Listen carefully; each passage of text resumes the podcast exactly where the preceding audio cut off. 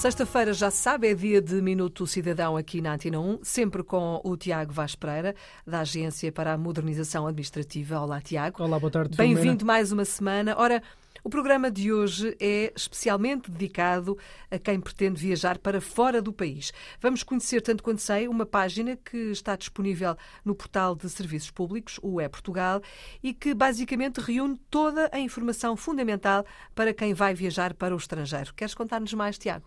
Sim, Filomena, neste primeiro tema de 2024 do Minuto Cidadão, falamos então de segurança na altura de viajar. Tal como referiste, está disponível no portal de serviços públicos, o É Portugal, uma página que pode ser particularmente útil para quem vai de férias nos próximos dias ou até mesmo para aqueles que se deslocam em trabalho.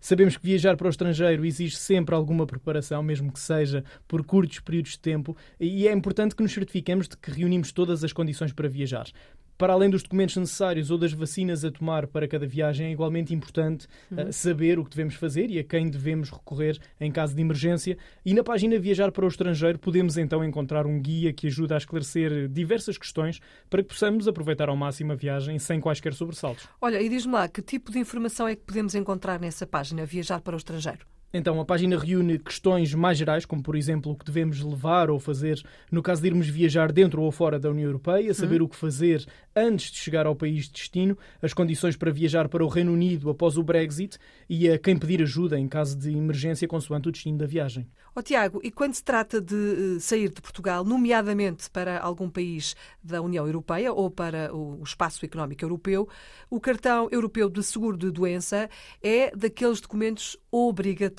não é? Eh, que devemos levar sempre connosco, até porque nunca sabe o que é que pode acontecer. Sim. E sei por experiência própria que é muito, mas muito importante. Sim, sem dúvida, até porque dá acesso a cuidados de saúde públicos e assistência médica durante uma estadia temporária.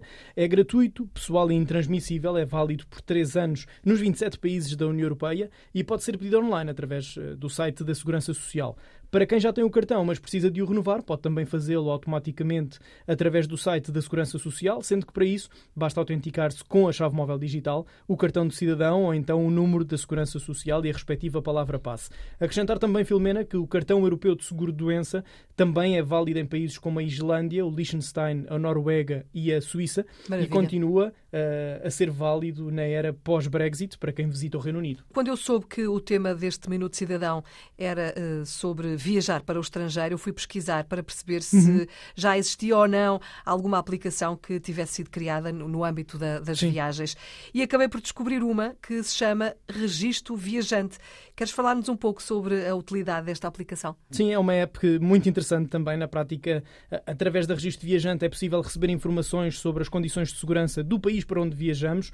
Podemos também ter acesso aos contactos das representações diplomáticas e consulares de Portugal e tem ligação direta ao gabinete gabinete de emergência consular.